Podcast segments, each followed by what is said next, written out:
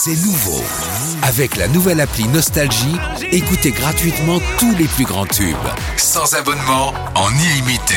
Plus de 250 radios. 250 radios. Parce que chez nous, la musique restera gratuite. 100% gratuit. La nouvelle appli Nostalgie, partout avec vous.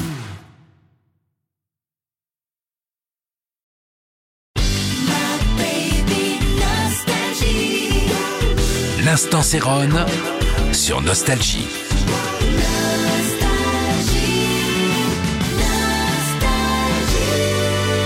Hello, c'est Céron. Et bah écoutez, comme chaque soir, pour vous raconter une petite histoire autour de la disco. Ce soir, j'ai, je me suis dit tiens, je vais être un peu plus bavard. Je voudrais vous parler de mon copain euh, Nile Rodgers de Chic, avec ce titre Dance Dance Dance, qui était en fait le titre que j'écoutais pendant que que moi j'étais en train de terminer mon premier album Love in C Minor.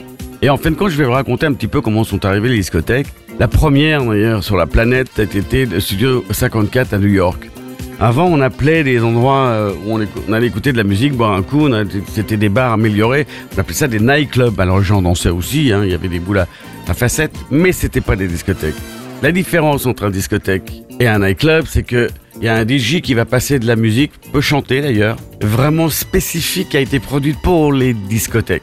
Nightclub à l'époque, c'était des endroits où on avait une demi-heure de, slow, une demi-heure de, musique rapide avec un animateur qui, parlait presque entre chaque titre. Dans les discothèques, on passe pas les tubes, hormis les tubes de discothèque, bien évidemment.